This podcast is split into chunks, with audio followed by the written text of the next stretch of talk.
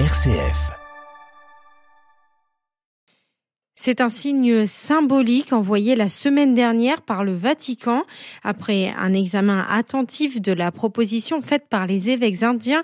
Le dicaster pour la cause des saints a accordé le nil obsta, autrement dit son accord pour ouvrir la cause de béatification des 35 catholiques martyrs de Kandamal dans l'actuel état d'Odisha en Inde. Thomas Oswald travaille au service information de l'aide à l'Église en détresse.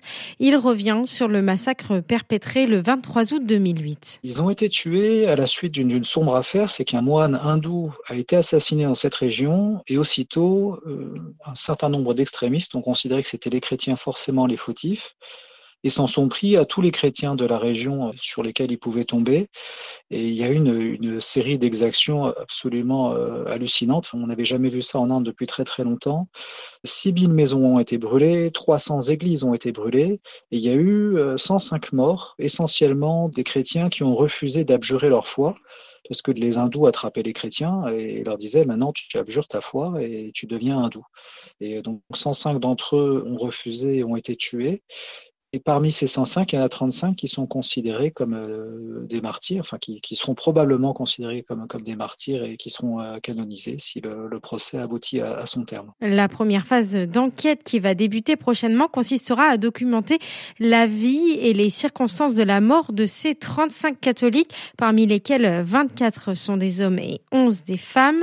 Le dossier sera ensuite examiné au Vatican qui pourra décider ou non de la publication d'un décret promulguant le martyr de ces 35 personnes synonymes de béatification. 15 ans après, et alors que les tensions interreligieuses sont toujours vives dans le pays, cette éventualité est une bonne nouvelle pour les chrétiens indiens.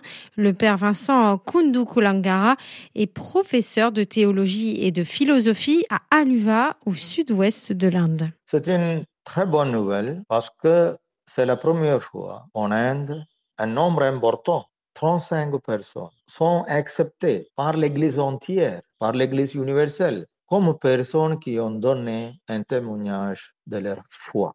C'est une reconnaissance de l'Église entière à ces chrétiens. Je crois que ça donne beaucoup de force, beaucoup d'espoir pour l'Église de l'Inde. Ça va rendre beaucoup plus courageuse nos, nos gens vivant là-bas, non seulement les gens, mais aussi les prêtres et les religieuses. Au moins, l'Église a donné un peu la justice à ces personnes. Maintenant, je crois que ça va encourager encore beaucoup d'autres missionnaires à travailler là-bas dans le Nord. Et même si les chrétiens d'Inde se réjouissent de ces annonces, le père Vincent Kundukulangara assure que la béatification de ces martyrs ne sera pas célébrée comme une victoire sur le BJP, le parti d'extrême droite du premier ministre Narendra Modi car à quelques mois des élections dans le pays, la tension entre les religions reste toujours palpable et aucune étincelle ne doit provoquer un nouveau drame tel que celui de Kandamal.